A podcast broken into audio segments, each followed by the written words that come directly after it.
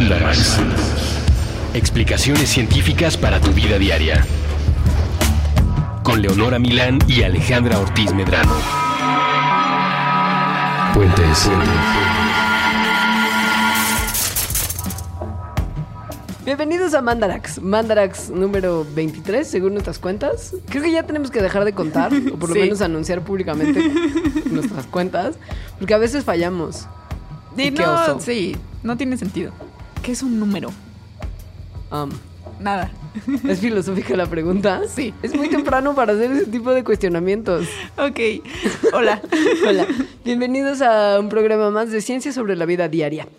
Sí, yo El- soy Ale y mi Twitter es arroba alita-emo. Yo soy Leos y mi Twitter es arroba Leos. Y este es Mandarax y su Twitter es arroba Mandarax. Porque todos somos muy obvios menos Alejandra, que se tuvo que poner la etiqueta de emo para que la gente se terminara de enterar exactamente cuán emo es. Como si no se viera a kilómetros con su playera de los Known Pleasures de Joy Division que trae hoy. Sí. Y sobre todo en mi timeline de Twitter, probablemente. Y en tu corazón negro como una pieza de carbón.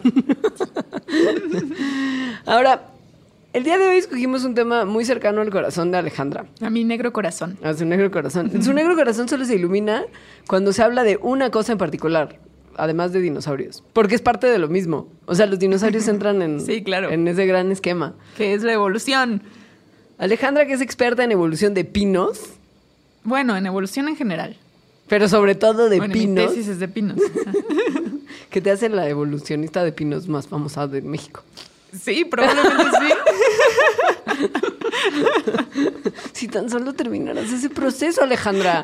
Me urge ir a tu fiesta Pero de además doctorado. de eso, soy la evolucionista de pinos más famosa, no dentro de los evolucionistas de pinos, porque ahí nadie me conoce.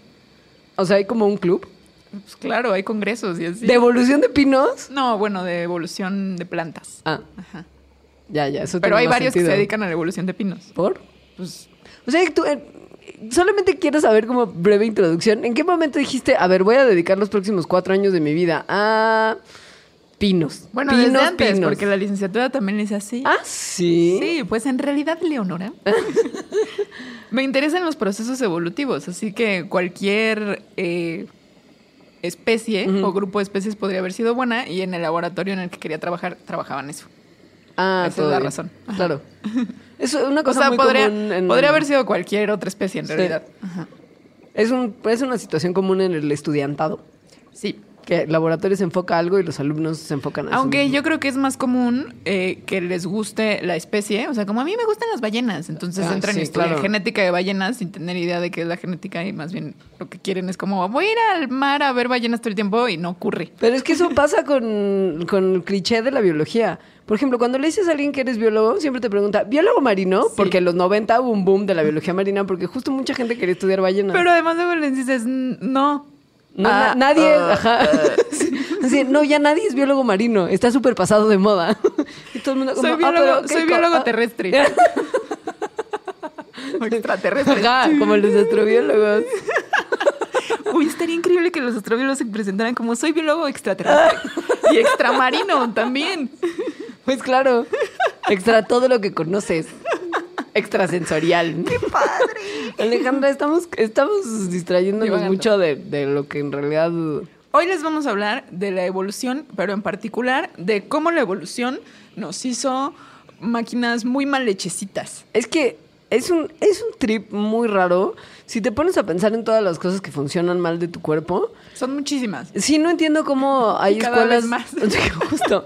No entiendo cómo hay escuelas de pensamiento, si se les puede llamar así, que profesan que estamos diseñados perfectamente por una inteligencia superior a la nuestra y que se nos hizo perfectos. Bueno, por una inteligencia de cualquier estilo, porque, porque sí, al ver, o sea, al analizarnos a la naturaleza en general, pero al cuerpo humano en particular, te das cuenta que estamos llenos de cosas que funcionan súper mal y que, de haberlo pensado dos veces, podría ser muy, muy sencillo que funcionaran mejor.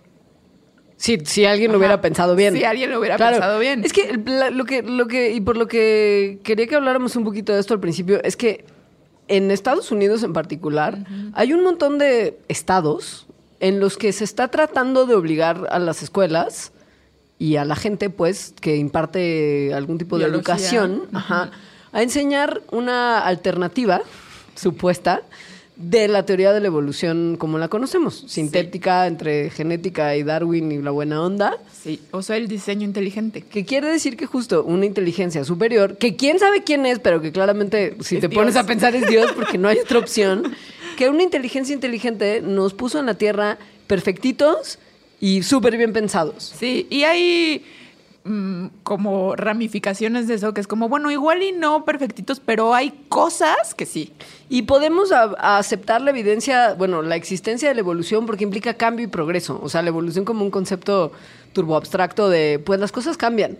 Bueno, Entonces y además eso un, sí un funciona. concepto que no tenemos quienes estudiamos de evolución, que es el de progreso. Claro. Y entendiendo que justo se está tratando de impulsar que esto sea una disciplina académica, pues, y que los niños aprendan no solamente evolución, sino la que ellos, los proponentes del diseño inteligente, Llaman alternativa. llaman alternativa, pero además científica, igual de válida y con el mismo peso, Es lamentable. es lamentable y es un poquito preocupante, porque Sí. no es una alternativa a la teoría de la evolución. Bueno, lo es, pero no tiene el mismo peso no científico. es una alternativa científica. Exacto. Sí, no. Y las consecuencias de ir por la vida creyendo en el diseño inteligente, Pues no sobre todo que óptimas. conocer la naturaleza, entender la naturaleza y en particular a los, seres, a los seres vivos desde una perspectiva científica, o sea, a través de, de la teoría de la evolución, eh, permite entender mejor a la naturaleza. Y entonces entender procesos que a mí, bueno, porque soy muy clavada, solo de, por sí de entenderlos se me hace fascinante y creo que todo mundo los podría entender y le parecerían así que les vuela la cabeza, les vuela la cabeza. Pero además puede ser muy útil para cosas como la medicina, o sea, la resistencia a los antibióticos es un proceso puramente evolutivo. total, en uno de los modelos además de evolución que se pueden estudiar en tiempo real por las generaciones Sí. de bacterias y lo rápido que se reproducen. Y muchas de nuestras enfermedades o, o condiciones que nos afectan, y que vamos a hablar de eso al final del programa, se pueden entender mucho mejor desde una perspectiva evolutiva, como un montón de cosas que les pasan a las pobres mujeres embarazadas. Qué mal viaje, qué neta mal viaje cuando estamos preparando este Mandalax. Si de por sí el proceso del embarazo a mí ya se me hace Mal viajante. muy mal viajante, ¿sabes? Tienes un parásito dentro de tu cuerpo. Se pone peor de lo que uno Sí, pensaba. sí. Vamos a hablar largo y tendido de eso. Pero para empezar, digo, y con todas las letras lo decimos, no hay forma que un diseñador inteligente nos haya creado así de torpes y así de ineptos y así de mal hechos y así de defectuosos. Sí, y de eso se trata el programa de hoy. Todos nuestros errores, dolores que, ten- que cargamos a causa de que somos un producto de la evolución. Estaría bueno que hicieras una especie de breve paréntesis. Si alguien que nos escucha no entiende muy bien de qué va la evolución como un proceso que... Pónganse a leer. No Alejandra, no es cierto, ¡Qué era una horror! broma, era una broma. explícanos un poquito, así a grandes rasgos y en un parrafito, entiendo que es un reto para alguien tan enamorado de la evolución como tú, Oh, Dios mío. pero como brevemente el ¿Cómo proceso... funciona? Sí, selección natural. Selección ¿no? natural. Básicamente. Pues el proceso así básico es que en las poblaciones de cualquier especie hay muchos individuos y todos los individuos son un poquito diferentes uno del otro. Eso significa que hay variación. Entonces, cuando están en determinado ambiente, es decir, en donde viven, eh, hay ciertas condiciones en donde algunos de esos variantes les va a ir mejor. Por les va a ir mejor me refiero a que van a tener más hijos. Porque eso biológicamente es el sinónimo de éxito. Sí, porque pasan los genes. Claro. Es decir, o pasan las características que los están haciendo mejores en ese ambiente. Por lo que en la siguiente generación va a haber más individuos con esas características que los hacen mejores. Y así, si, si sigue pasando el tiempo y si esas características siguen siendo exitosas en ese ambiente en particular. Entonces lo que tenemos es que en el tiempo van cambiando las poblaciones porque va, va cambiando la proporción de esas variantes en una población. Si cambian las condiciones ambientales, entonces muy probablemente otra variante va a ser la más exitosa y en la siguiente generación va a haber más de esas variantes.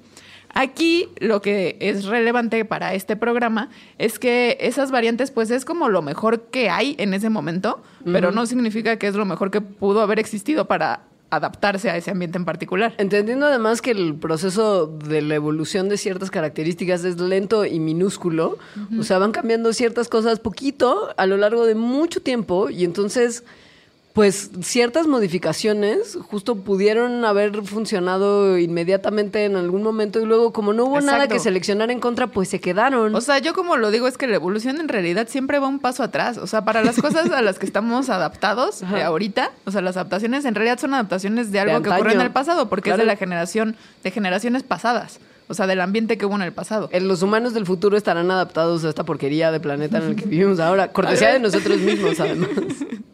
Y eso ocurre en todas las especies. Entonces, sí, efectivamente, lo que vemos ahorita, pues puede que sirva, puede que no. Sí. Y además, igual sí sirve, pero trae otras consecuencias que nos indican que la evolución, el proceso adaptativo, hizo lo que pudo con lo que tenía a la mano. O sea, piensen que las adaptaciones no son que hubo una evolución de lo que funcionara mejor. O sea, del... del O no. un propósito de, de algo, eh, o sea, de una inteligencia o de los mismos individuos para adaptarse. No hubo ningún propósito, No. simplemente unos se murieron y otros no. o unos tuvieron hijos por alguna circunstancia, porque además no es inmediato, o sea, sobre todo en seres humanos, no es nada obvio que los individuos que estén mejor adaptados son los que más hijos van a tener. Eh, ¿cómo? O, o sea, ya hay un montón de factores culturales y personales, digamos, que definen cuántos hijos y quién tiene descendencia. Claro, pero al final quien tenga más descendencia, así se define la adaptación. Sí será quien tenga más expresión de esas características en la siguiente generación. Claro, pero puede ser que no sea la gente que está mejor planeada, digamos, para sobrevivir en este momento en particular, ni las, ni las condiciones de un futuro, de un futuro cercano. ¿Me explico? Sí, sí. O sea, imagínate que hay como este superhombre que sea turbo mega resistente a enfermedades y tenga buenos genes para hablar. Pero y no tuvo hijos. No tuvo hijos. Pues no, no, lo- ¿No? no cuenta para la evolución. Ya sé, es una cosa bien rara. Y eso probablemente también ayuda a que hay un montón de cosas en los seres humanos que no terminan de funcionar bien. O sea, nuestra evolución no es idéntica a la de un montón de organismos en condiciones silvestres. pues, o sea, como en condiciones de naturaleza, de naturaleza, naturaleza. Bueno, hay factores culturales y, y eso es otra cosa, pero yo creo que en términos generales sí la evolución humana podemos decir que es igual a la evolución de cualquier otra Sí, especie. en- en principio, sí.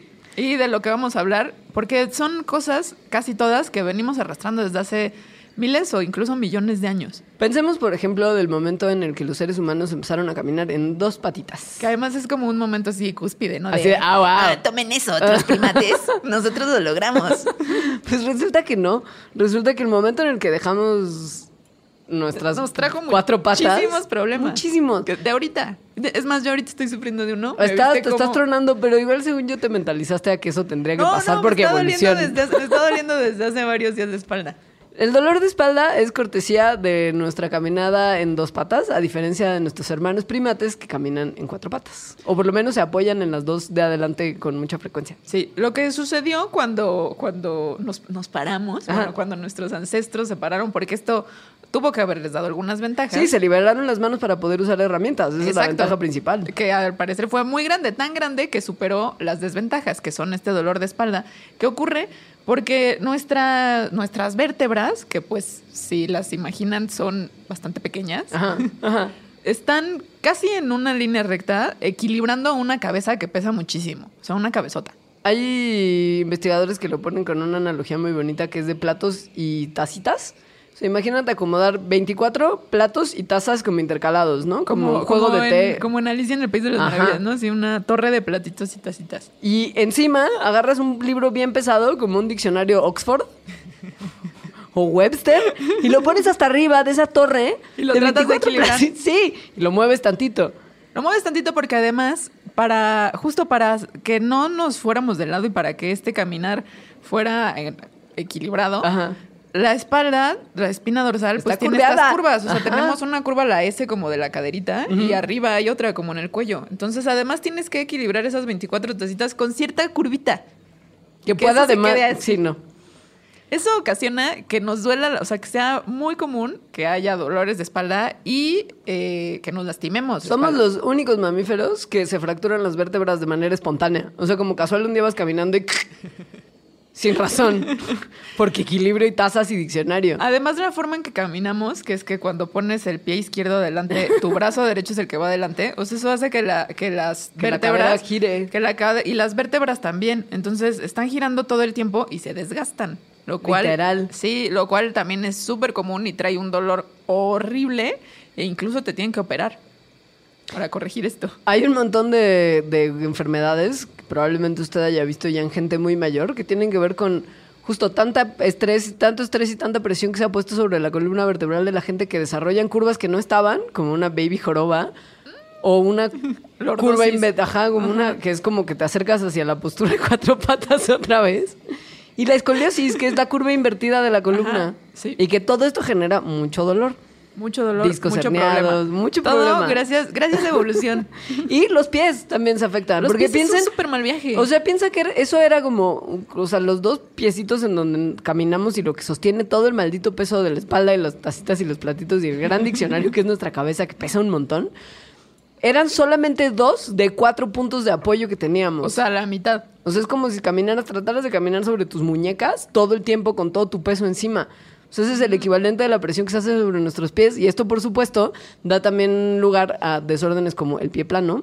Sí, además, nuestros, o sea, nuestros ancestros, los pies eran pues muy similares a las manos. Sí. O sea, si ustedes ven a chimpancés Chango. o a changos, ajá, utilizan sus pies, pues prénsiles, son bastante hábiles, de hecho, y así eran nuestros ancestros. Entonces, en el momento en que empiezan a utilizar los pies exclusivamente para caminar, todas las funciones que tenían los pies, que eran como de las manos, o sea, muevan sus manos, se mueven muchísimo porque están hechas de muchísimos huesos.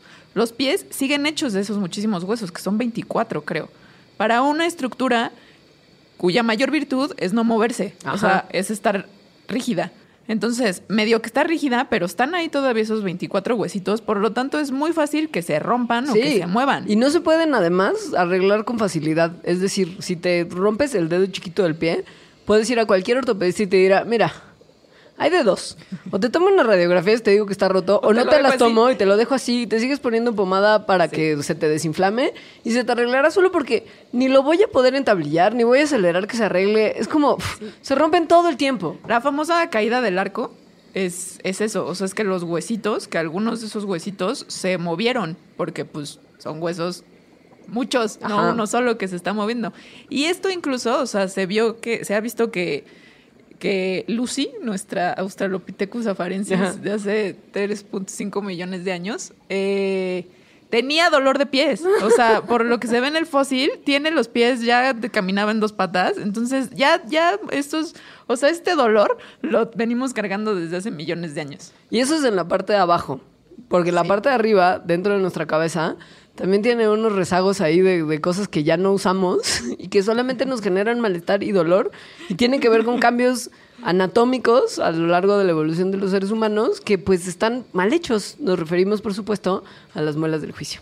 Esa, Esas malditas. esas malditas, esa causa tan común de cirugía menor que hace que la gente se vea como pues como niño cachetón durante unos cuantos días. Y ahora que tenemos cirugía, porque antes, en el pasado que no había cirugías, imagínate el dolor e incluso las complicaciones que podría haber traído que te salieran las muelas del juicio. No había pensado en el pasado. Soy una Ah. niña muy moderna.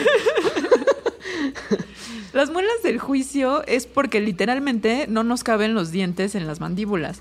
Y eso se debe a que en la evolución cuando creció nuestro cerebro, están conectadas todas las partes del cuerpo, Ajá. ¿no? Imagínate un cráneo, pues está todo conectado. Entonces, si crece, para que creciera el cerebro tuvo que liberarse unos músculos que conectan justo la quijada con, con, la- con el cráneo, que en los animales, en los perros de hecho se les ve, tienen como un piquito arriba de la cabeza. Ah, sí. Ajá, eso se llama cresta craneal, que es donde se agarran esos músculos que agarran desde la mandíbula y por eso su sus mandíbulas son muy fuertes, porque tienen unos músculos muy fuertes. Los chimpancés los tienen también. Los humanos no los tenemos, no tenemos las crestas craneales y perdimos estos músculos, lo cual liberó como la fuerza que hacía eh, que el cráneo estuviera de un tamaño pequeño y hizo permitió que creciera, ¿no? Y que nuestro cerebro fuera más grande. Al hacer eso, nuestra mandíbula perdió fuerza porque ya no tiene esos músculos y se fue reduciendo. Esta reducción es lo que hace que no tengamos espacio para que salgan las muelas del juicio, que siguen programadas para seguir saliendo. Entonces, ahí hay otra cosa. Si estuviéramos muy bien diseñados, pues bueno, mandíbula pequeña, cerebro grande, adiós lo que no cabe. Claro. Pero pues no es tan fácil. Que no cabe y además que no sirve. La Sí, cantidad no. de dientes que ya tenemos es completamente suficiente Ajá. para el esfuerzo que, que que implica, o sea, que les, que les ponemos, ¿no? Sí. No tenemos que comer carne cruda, no tenemos que pelearnos con Y estructuras además- muy duras sí. y rasgar no, no nada. No sirve para nada. Y de hecho no nos sirve para nada y es eh, y más bien causa tanto malestar y yo creo que en el pasado causaba también muchas muertes que hay que existen muchas poblaciones donde ya hay poca gente a la que le sale la muela del juicio. Eso quiere decir que en algún momento apareció una variante que por alguna mutación no le salió muela del juicio y nada más por no tener muela del juicio tuvo más Éxito. hijos que los demás. Claro.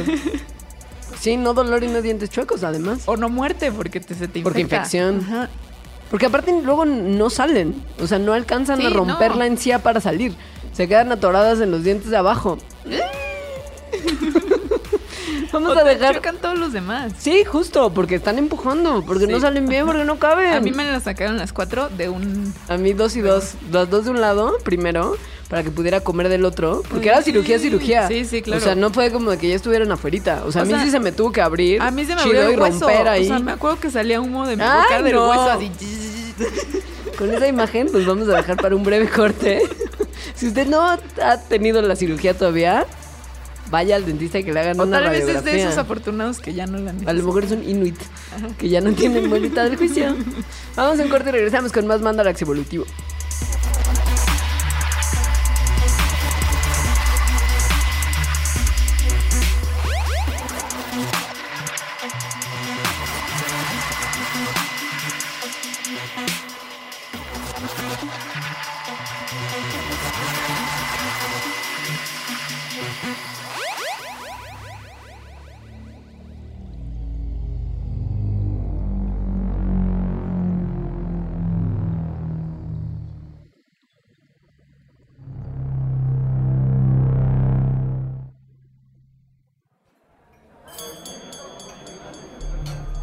Esto es para ustedes que alguna vez se han teñido el pelo de azul, naranja o rosa. Para ustedes que coleccionan. Para ustedes que leen. Para ustedes que se atrevieron a utilizar un tipo de prenda que nunca antes se habían puesto y así descubrieron que les iba bien. Para ustedes que visitaron la nevería y pidieron, aunque fuera una sola vez, sabores distintos a chocolate y vainilla. Para ustedes que cada noche de brujas se atreven a ser otros mediante el ilusionismo de la tela y la máscara. Se, atreven. Para los bronies, para los cosplayers, para todo tipo de laboratoristas de la realidad capaces de inventar esas nuevas formas del punk que escandalizan a los viejos dogmáticos punks. Para ustedes que se conectan y se emocionan con una idea. Tanto como para organizar más tarde una convención, un concierto, una feria. Para ustedes que están dispuestos a darle una oportunidad a lo nuevo. Para ustedes que cambian. Para ustedes que si es necesario se ponen a leer de derecha a izquierda. Para los que buscan un cuerpo más allá de su cuerpo. Para los que están finalmente y después de tantas dudas aprendiendo a cocinar, a cantar, a hablar otro idioma. Para ustedes que están dispuestos a apretar más de un botón en busca de un programa. Para ustedes que se aventuran.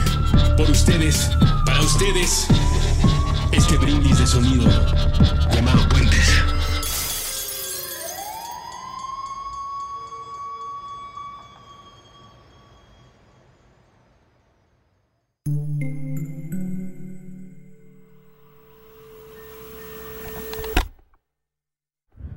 Mejor escaparate, el mejor escaparate de la cultura urbana es la calle.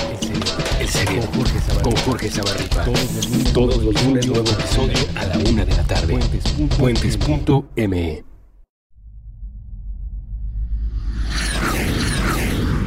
Intercambios horizontales. Puentes.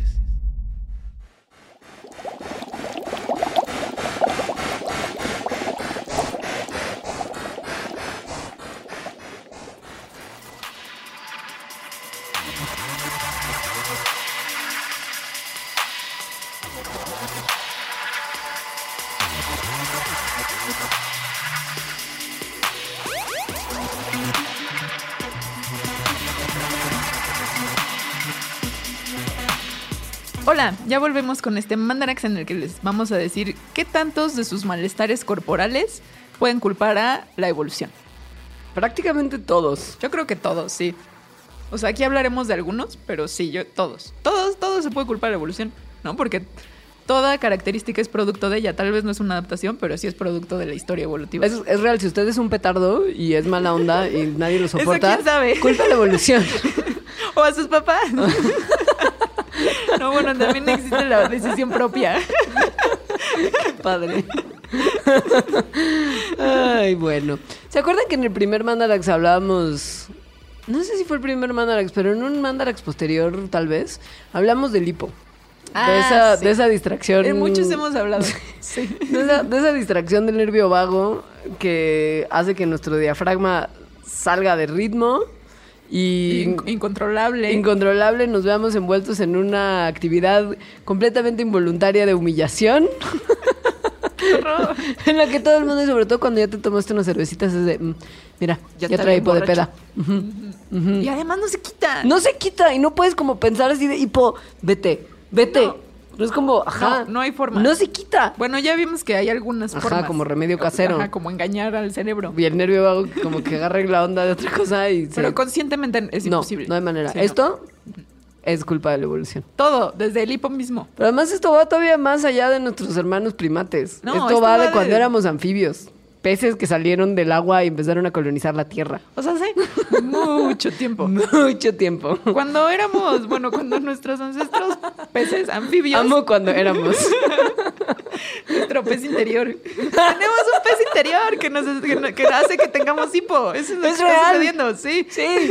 Tiene que ver con la diferencia de estar en el agua y respirar dentro del agua y estar afuera del agua y respirar aire puro con nuestros pulmoncitos primitivos. Sí, cuando los anfibios, los anfibios ancestrales, estaban así explorando las tierras y entonces tenían pues agallas o pulmones muy rudimentarios, salían del agua y entonces cerraban... eh, Como no, la- más bien, entraban al agua y cerraban la glotis para que no les entrara agua, Agua a los, los pulmones. pulmones. Ajá. Ajá. Y después, cuando estaban abajo del agua, sacaban el agua a través de las agallas. La glotis es esta membranita rara de entrada a los pulmones, si usted no, no conoce. Que que, es justo... que en teoría tendría que cerrarse cuando entra comida. Ajá, Sí. Es el- cu- cuando dices, Sí. ay, se me fue chueco, es que algo, Sí, se- algo no se cerró y se abrió bien y Ajá. la comida o el agua se fueron a donde nos tenían que ir. Ajá. Entonces, cuando tenemos hipo, o sea, el hipo está activado por músculos ancestrales que cierran rápidamente la glotis al mismo tiempo que aspiran aire. En el pasado, en vez de aspirar aire, sería tragar agua para agarrar el oxígeno del agua y cerrar la glotis y que no entrara agua al cuerpo. Ajá. Pero entonces ahora, como vivimos no en el agua, Se cierra esa cosa como si estuviéramos entrando al otro ambiente para el que estábamos planeados. Y entonces como que aspiramos aire y al mismo tiempo cerramos el conducto Y por se el que pasa el pachequea aire, todo. Y entonces hipo. Hipo. Nuestro De- pez interior. Incontrolable. Nuestro pez interior. Maldito. Y eso además tiene que ver con que como es un control de los músculos súper ancestral, pues entonces estaba en una parte del cerebro que no que evolucionó antes de que de que evolucionara la conciencia sobre O esa sea, no parte. se le pueden dar instrucciones a esa parte No, del cerebro. por eso por más que pensemos, por favor que se me quite el hipo, no va a pasar. Vaya, ese por lo menos es un malestar evolutivo muy menor. O sea, no pasa Sí, de, una, no. de, una, de una penita ajena de... Ay, sí, Que además a hiposo". todos les ha pasado. Ajá. Ajá, sí. Pero hay unas cosas muy tremendas de la evolución que cuando uno lo piensa es súper mal viajante. Por ejemplo, piensa en el momento una vez más, los invitamos a pensar otra vez en el momento en el que nos paramos y adoptamos la posición Es que dos patas. Yo me lo imagino como en película de Kubrick, así de están los, los primates Ajá. en cuatro patas y de repente uno, porque Ajá. según ellos fue uno. Como un suricato. Se para. Ajá, justo suricato en Con el medio el de fuego todo. en la mano. Prometeo ancestral. Mientras su pez interior. Haga. Ay, mira, no hay que hacerle caso a nadie, se pare. ya le dio hipo. Y además ya le dio hipo y sus intestinos van a empezar a, a, a ya no. Es que esto es un mal viaje. A ver, pensémonos en cuatro patas.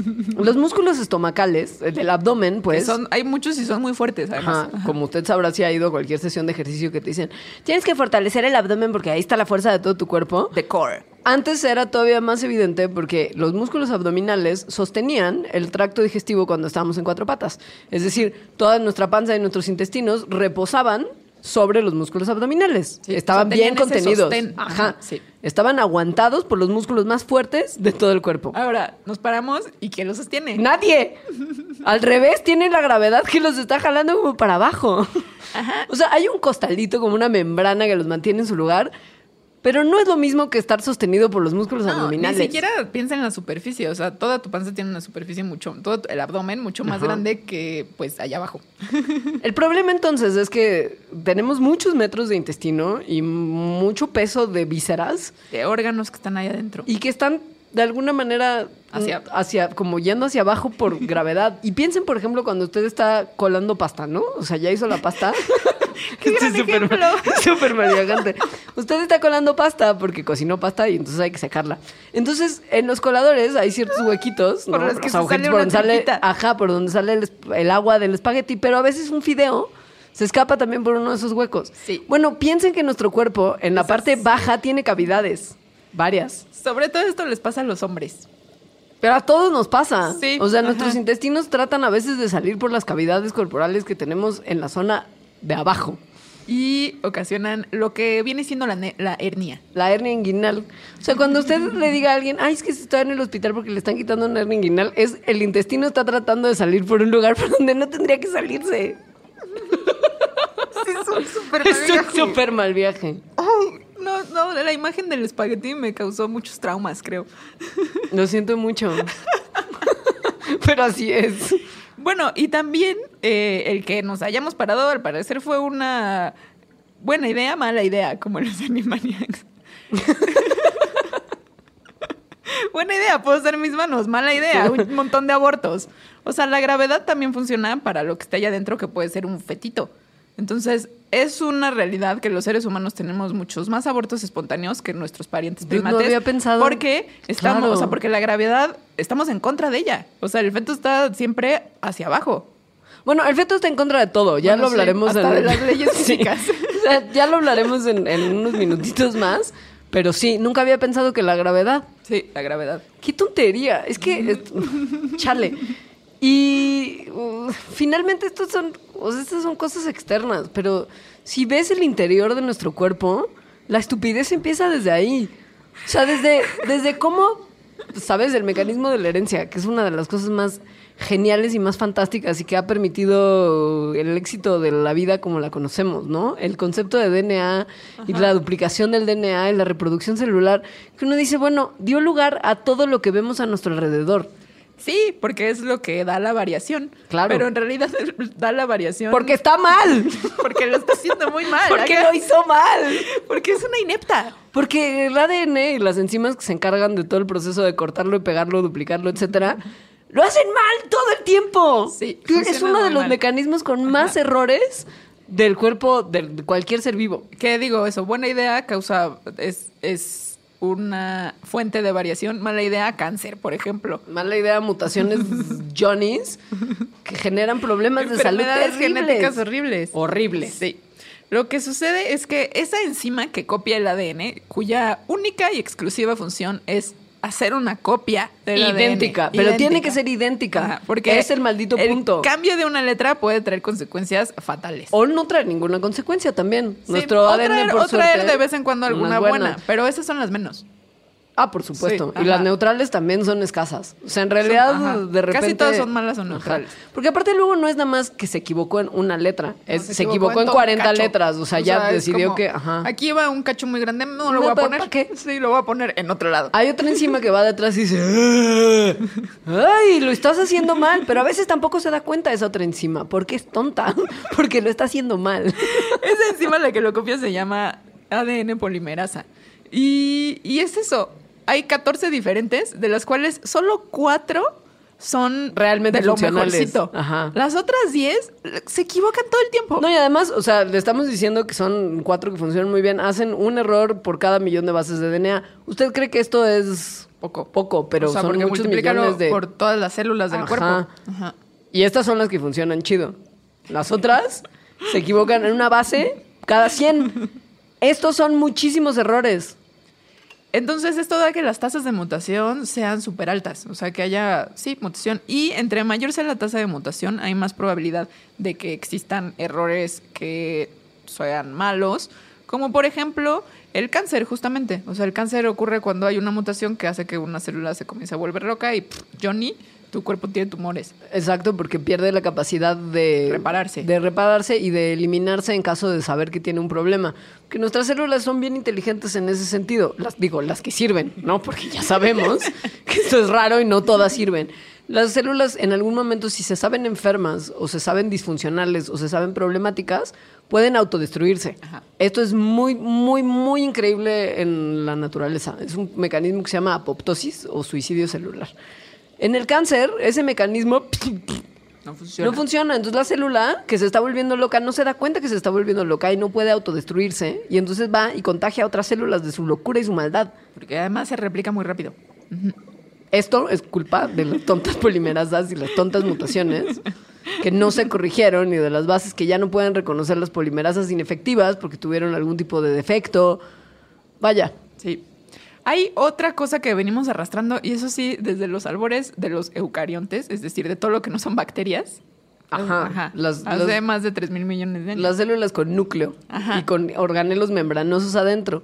Estos organelos membranosos no fueron una cosa que las células mismas dijeron, dude, y si tuviéramos una falta". Ajá, o sea, y si tuviéramos una membrana que mantenga toda nuestra información genética en un mismo lugar y que nos permita sacar las cosas que ya no necesitamos de la célula. No, o sea, no fue así. La manera en la que surgieron esas células, por lo menos hasta donde lo, ente- lo entendemos ahora, Es por canibalismo. Ajá, fue como de, "Ew, una célula más chiquita, me la voy a comer. Ah, Pero- Célula grande se come a célula chiquita. Célula chiquita no muere, sino que dice, Aquí, aquí me voy a quedar. sobreviví, sobreviví, estoy aquí adentro de otra célula. Voy a seguir haciendo lo que hacía antes, afuera, pero ahora dentro de esta célula. Y la célula grande dijo, "Eh, lo que esta célula chiquita que me, comí está haciendo me sirve. Ahí la voy a dejar.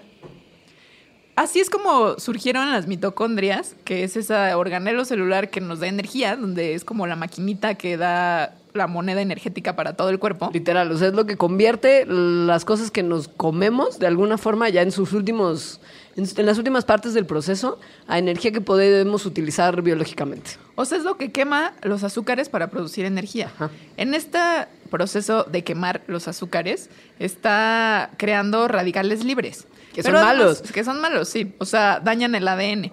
Que ya Dirás, sabemos no, que, pues. ajá, y dirás, bueno, dañan el ADN, pero dentro de la mitocondria, donde no está el ADN, porque el ADN está dentro del núcleo. Ah, ah. Las mitocondrias tienen DNA particular propio, que es el DNA mitocondrial, que está, está, digámoslo así, viviendo como, imagínense vivir al lado de una chimenea de barco antiguo donde queman carbón para que el barco avance. Ahí tienes tu DNA. Ahí tienes tu DNA que es súper frágil y se, y se deshace a la menor provocación. Y las mitocondrias tienen DNA porque es la herencia evolutiva de que antes eran un organismo independiente, con se su DNA ajá, particular. ajá. Y lo siguen teniendo ahí. Y que tienen también consecuencias para nuestra salud. O sea, ¿usted creerá que ese DNA no nos sirve para nada porque es de la mitocondria? Hay un montón de cosas que tienen que ver con disfunciones en el DNA mitocondrial y enfermedades particulares que se deben a errores en esa información genética que está dentro de nuestras chimeneas particulares. De hecho, se ha visto que las mutaciones que se acumulan en el DNA mitocondrial pueden ser una de las principales causas del envejecimiento y muchos creen que también tiene que ver con el Alzheimer, por ejemplo.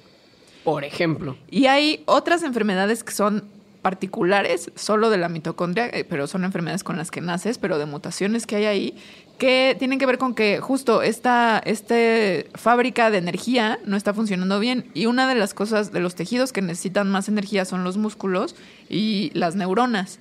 Entonces, hay enfermedades neuronales y musculares súper horribles que son por mutaciones en el DNA mitocondrial. Así.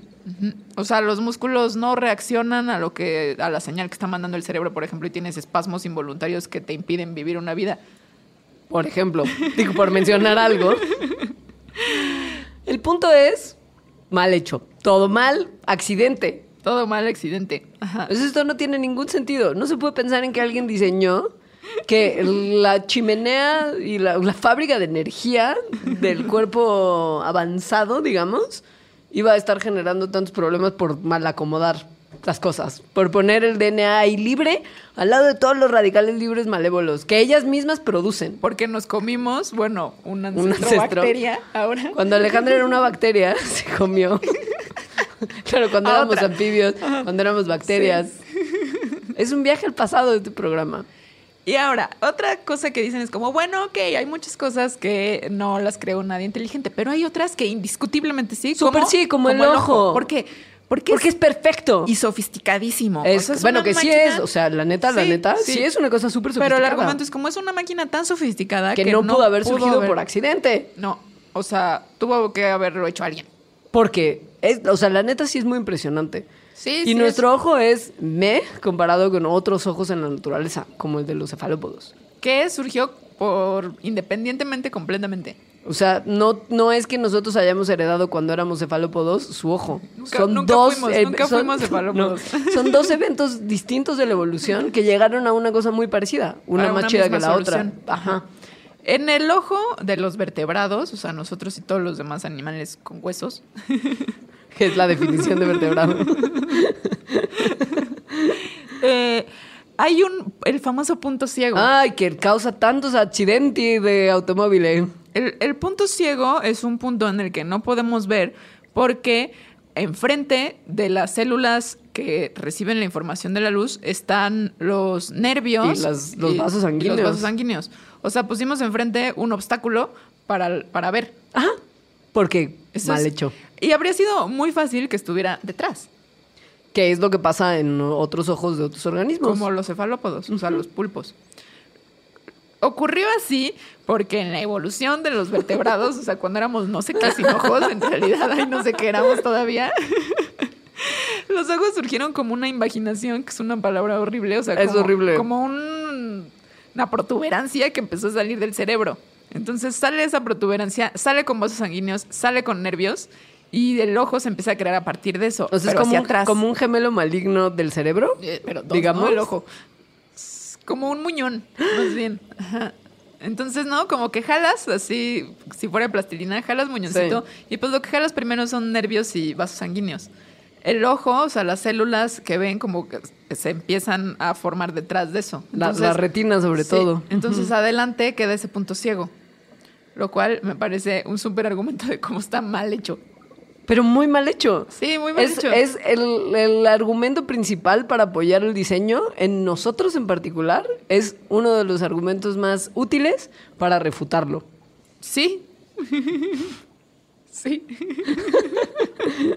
Si les interesa saber de gente que ha sido muy troll con este tipo de hipótesis del diseño, lea cualquier cosa que haya escrito Richard Dawkins sobre evolución. Él es Bueno, muy... él es muy troll, pero, pero de todo. Sí, pero al diseño inteligente, digamos que es una de las batallas que más le gusta pelear. ¿Quién sabe? Últimamente pelea unas batallas muy absurdas como de viejito loco. Pues es que la gente se va volviendo, por ejemplo, Watson Uy, del no, ADN, o sea, uno de los dos pilares del, por lo menos del Bueno, robo de, que información. Descubrieron la Sí, estructura. la estructura del ADN, que medio que se la robaron, pero hicieron Bueno. un gran trabajo de cualquier forma. sí. Él ya también se volvió loco de Muy anciano loco. loco. Muy loco. O sea, pero ya Está muy de, de perdió la ética. Hace, unos, hace unas declaraciones públicas es que tremendas. nunca la tuvo y que más bien ahora, como yo he visto en otras personas adultos mayores, perdieron El autocontrol, el como los límites. Sí. Ajá, o sea, es como ya estoy viejo, ya voy a decir lo que pienso y lo que pensó toda mi vida. Soy un racista horrible. Es un racista horrible. Es un, un pésimo tipo. Y sí, justo, si piensas en su carrera científica del pasado, sí no tenía mucha ética nunca. Pues sí, no. James Watson, amigos, googleenlo. O a Richard Dawkins. Pero bueno, sí, También. Richard Dawkins tiene cosas muy padres sobre, sobre la evolución. El ojo, entonces, es justo de ese tipo de cosas que Richard Dawkins podría agarrar para destruir a los diseños inteligentes fans. Pero es nada más una de un listado grandísimo. O sea, a mí uno que me gusta mucho, un ejemplo, es el de que te ahogas con la comida, o sea, que se te va por el otro Ajá, lado. Ya lo hablamos también en el tema de la respiración y el hipo. Que esté nuestra misma El tubo. vía disponible para aire y para comida es una taradez. Es una taradez. O sea, El- solo tenemos un tubo cuando tendremos que tener dos paralelos, uno donde vaya la comida y uno donde vaya el aire. Uno pensaría. Porque diseño Sí. útil. Que en realidad en los cuadrúpedos están estos dos tubos, pero el esófago, que es por donde pasa la comida, está más abajo. Entonces la gravedad manda la comida hacia abajo Lógicamente. y es difícil que, te- que se ahoguen. El aire va para arriba porque O sea, a menos que seas como perro loco que comen como locos, se ahogan. Porque no dejan que la gravedad actúe. Ajá. Pero en los humanos los dos tubos están paralelos y no hay uno abajo del otro, sino que está uno a un lado del otro. Ajá. Entonces cuando comes, es muy fácil que se vaya por el tubo equivocado. Hay una, comida. membra- hay una membrana buena onda que es la que dice por acá, ahora tú por acá, ahora tú. Pero pues ya vimos en el Es ejemplo del hipo que que se pachiquea. Además, cuando comenzamos a hablar, que también fue otra de las cosas como superventajas, eh, la lengua se hizo como más para abajo, lo cual permitió que fuera más flexible y que tuviéramos capacidad de lenguaje.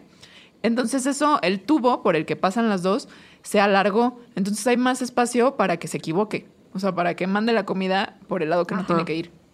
Pensemos en un par de otras cosas nomás para mencionar, para que a usted ya le quede clarísimo lo mal hecho que está. Y después vamos a ir a un corte y hablar de los embarazos cuando volvamos. Uh, mal viaje. Pero, por ejemplo, testículos externos, mm, I mean, les pegan todo el tiempo y les duele un montón, según entiendo. Vagina cerca del ano, Dios, infección. ya lo hablábamos. Las cosas malas caminan de un lado a otro. Eso trae todas las infecciones. Todas las infecciones. es como poner parque de diversiones junto, junto a caño.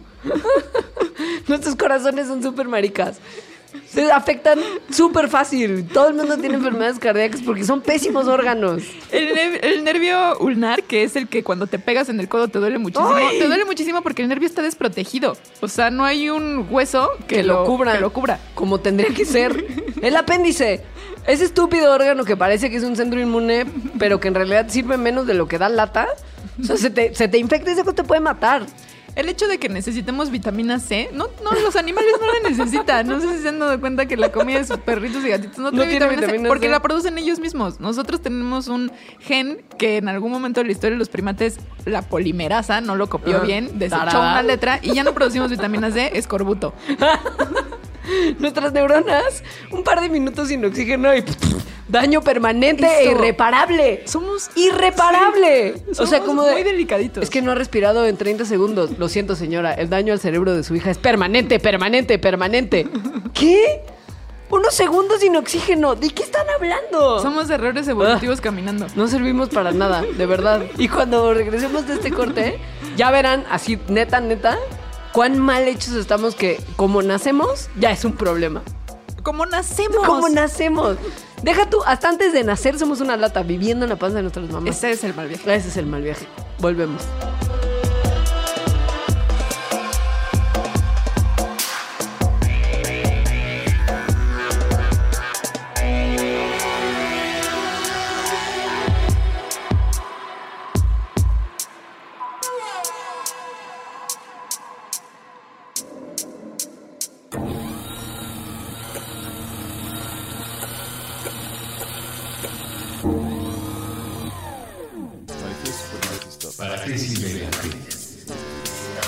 Museo del Palacio de Bellas Artes presenta la primera gran exposición en México de uno de los fenómenos artísticos, sociales y culturales más relevantes del siglo XX. Vanguardia rusa, el vértigo del futuro. El vértigo del futuro. Pintura, escultura, fotografía, cine, diseño, arquitectura, literatura, música. Del 22 de octubre de 2015 al 31 de enero de 2016. Acompaña tu visita escuchando las intervenciones de Puentes en Spotify para Vanguardia Rusa.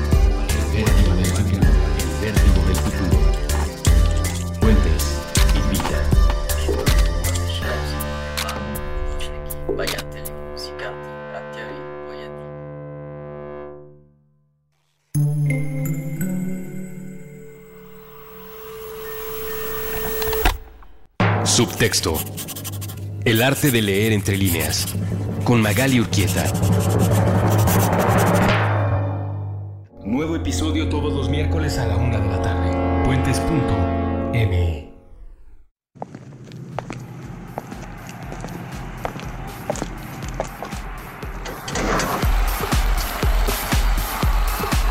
En contradicción del aislamiento. Puentes.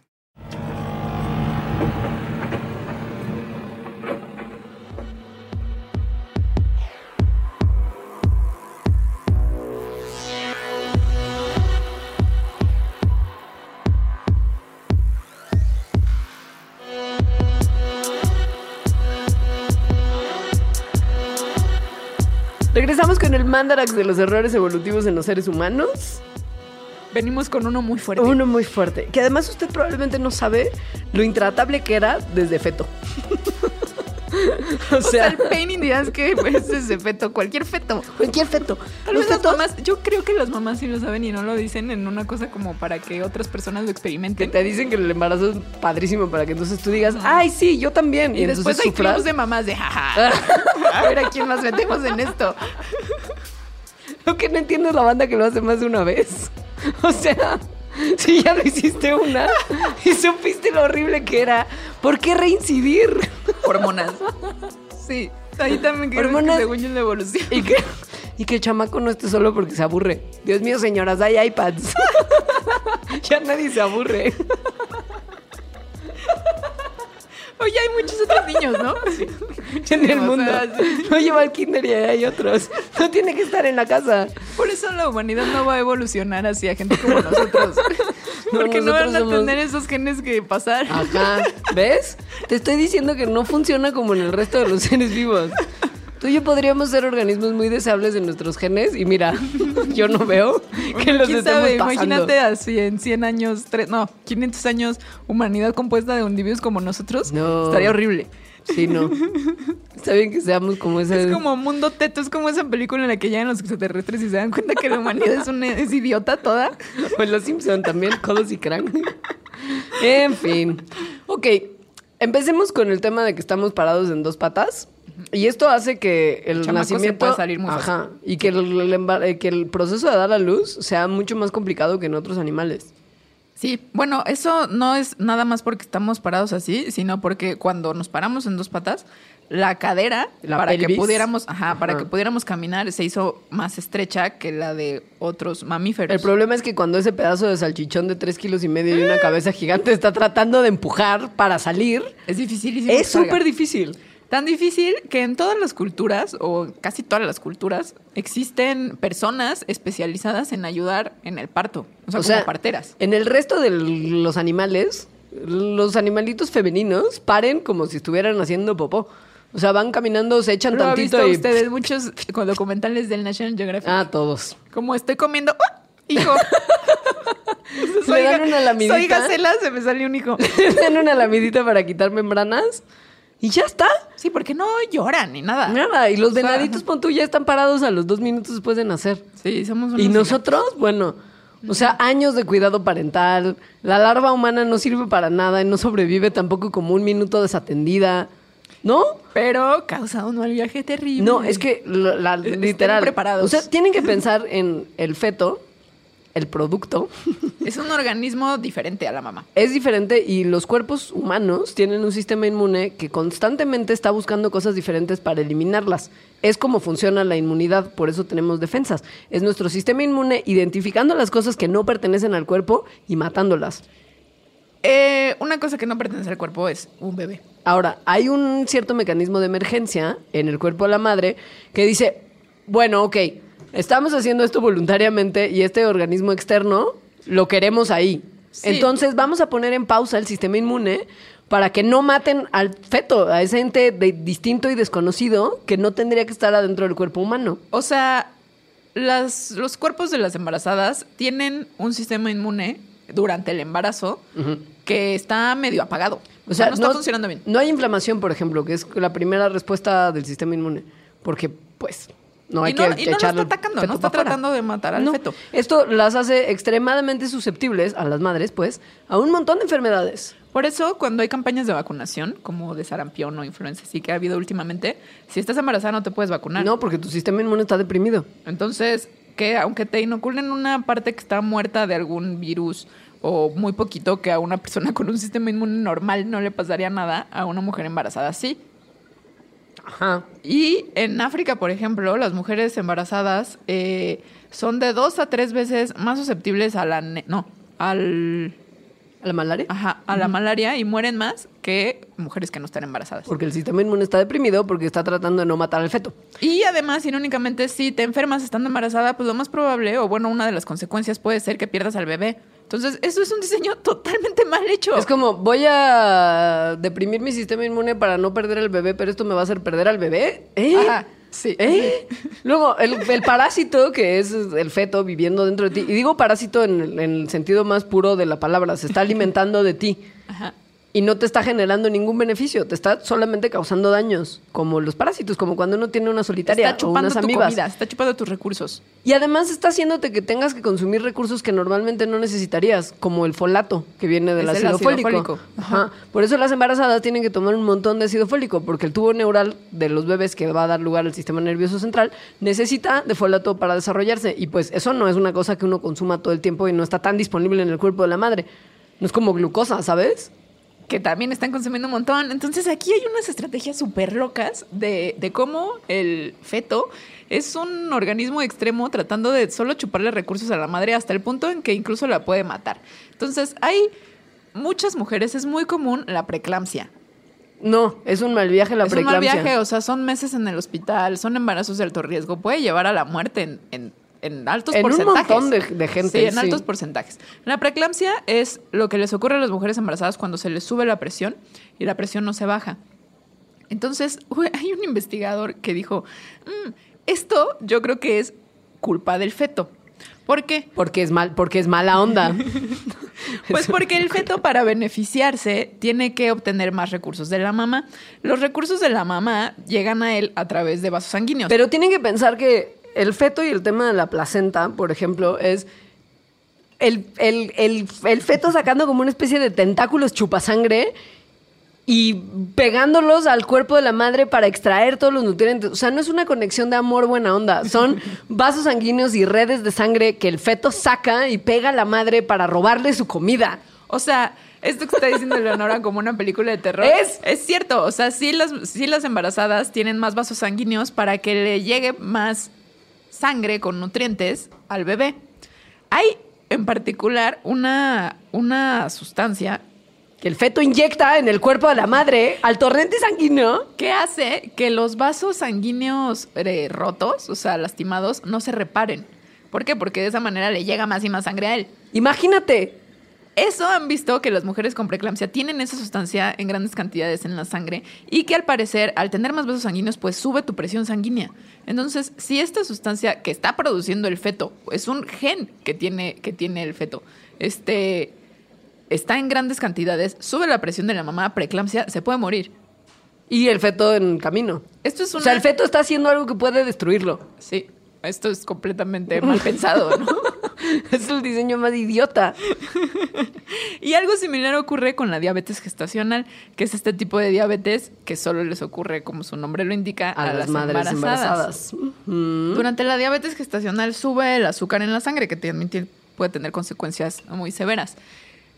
Al feto le conviene que haya más sa- glucosa en la sangre porque, más le va comida. a llegar, ajá, porque Ajá. le va a llegar Porque más se la va a robar, porque está inyectando sustancias que le permiten mayor flujo sanguíneo para robarse todos los nutrientes de la madre. Entonces, al parecer, en épocas ancestrales, eh, en lugares donde la dieta no tenía tantos azúcares, como por ejemplo eh, zonas de Asia, ¿no? Donde la dieta estaba compuesta principalmente de arroz, que tiene menos azúcar que el menos glucosa que el trigo, o de pescado y así. eh, que, que hubiera menos resistencia de la insulina, o sea, que se quedara más glucosa en la sangre, pudo haber sido adaptativo para estas mujeres, porque entonces, como en realidad no había mucha glucosa, que se les quedara mucho en la sangre era beneficioso para el bebé. Pero al cambiar de dieta, o sea, A la haber- dieta occidental, a. McDonald's. O sea, al, haber ya- al estar ya en un mundo donde hay muchísima glucosa disponible en todos lados, entonces estas mujeres eh, tienen menos resistencia a la su insulina es más chafa, por así decirlo. Se les queda muchísima glucosa en la sangre y les da diabetes gestacional. Entonces se están cargando con un pasado evolutivo que en algún momento les dio el beneficio a sus ancestras de tener hijos, Ajá. que ahora puede prevenirlas de tener hijos, porque se pueden morir. Ahora, en nuestra defensa, el proceso del embarazo y la necesidad de aumentar el contenido calórico permitió que pudiéramos seguir digiriendo la leche hasta estados adultos, que es algo que también ningún otro mamífero puede hacer. O sea, se pierde la enzima que, se, que digiere la leche.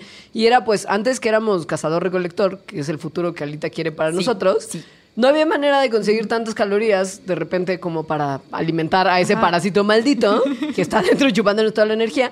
Entonces, un nutriente muy disponible, pues, y muy fácil de conseguir y muy rico en su nutrición, valga la redundancia, es la leche.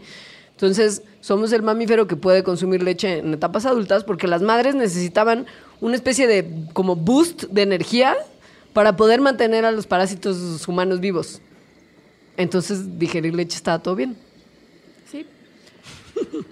y ahí está. Digo, como una baby ventaja, o sea. Lo que está a mí que me parece así fascinante es que estas, eh, particularmente la de la preeclampsia, se ha visto que ocurre por unos genes que se llaman los genes que están, no sé cómo se dice en español. Es imprinting. uno. No, y los imprint- Impronta, Ajá, la impronta genética. Sí, la Sí. impronta genética. Entonces, tenemos dos copias de un gen, que uno viene de nuestra mamá y otro de nuestra papá, y en general todos se expresan las dos copias, están funcionando en nuestro cuerpo los dos, ¿no? Hay ciertos genes los que están improntados, eso significa que solo una copia se expresa, porque la otra está como dormida, silenciada por ciertas proteínas y ciertas moléculas que se le pegan e impiden que se exprese. Hay unas que funcionan solamente en la etapa de desarrollo, o sea, Y- en la etapa ajá. de feto. Ajá. Y lo que se ha visto es que estos genes que están prendidos en el feto generalmente vienen de la copia del, Del papá. papá. O sea, se apagan los de la mamá. Son los factores de crecimiento de la insulina, se llaman así esos genes. Y entonces esos genes son los que hacen que la insulina no funcione bien y a la mamá le dé diabetes. Pero que estimula en el feto un crecimiento veloz. O sea, es a- arruinemos a nuestra mamá con tal de nosotros crecer más rápido, porque parásitos. Y se podría incluso decir que es algo muy perverso porque es el gen del papá el que está ordenando esto. El heteropatriarcado. Ajá. O sea, es como, tú crece, mijo, no importa lo que le pase a tu mamá, porque mis genes ya están ahí contigo. Y entonces, si tú, mientras tú nazcas grande y fuerte, está bien, y esa vieja, pues que se muera, yo me voy y me doy a otra. Güey, qué mal viaje.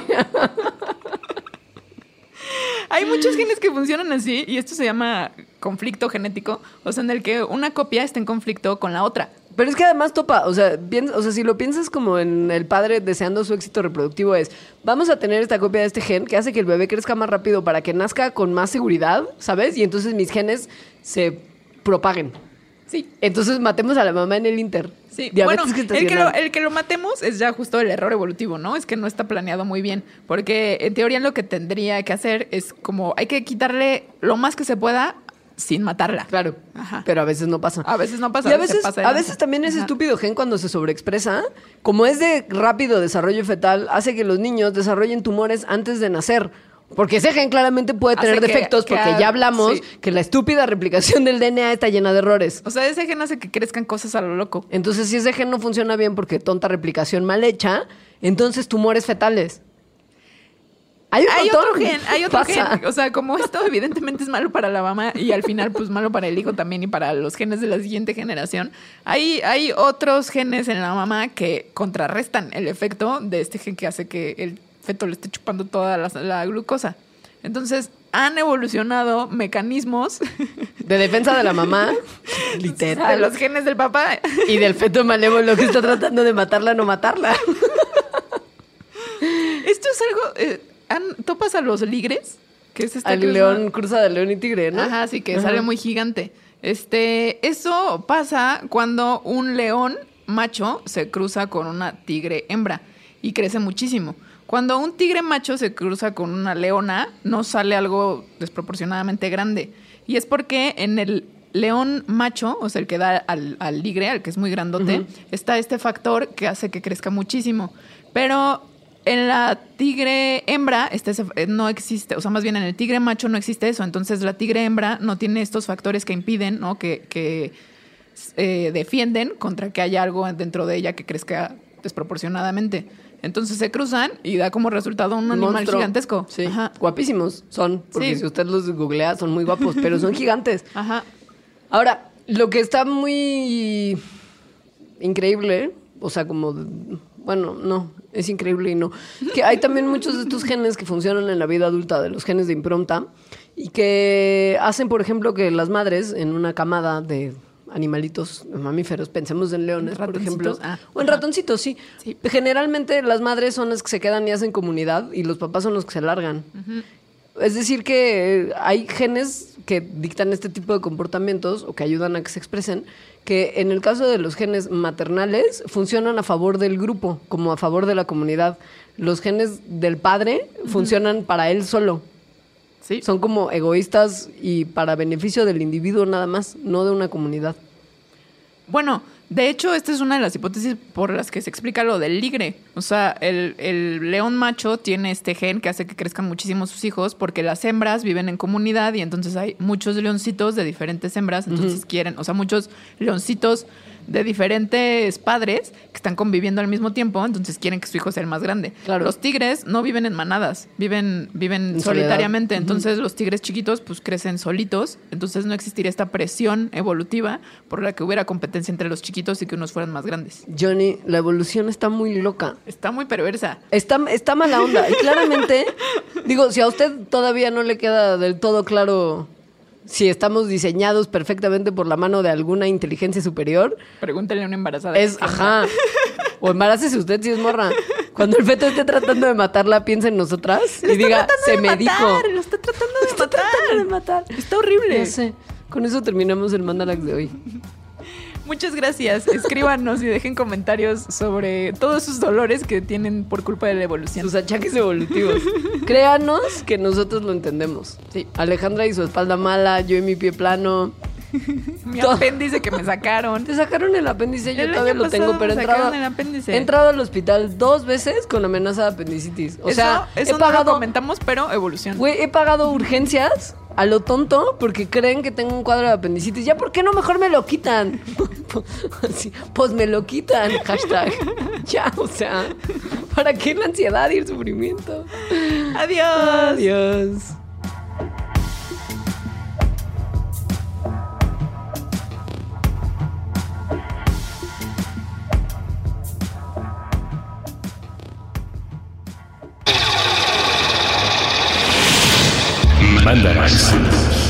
Explicaciones científicas para tu vida diaria. Con Leonora Milán y Alejandra Ortiz Medrano. Puentes.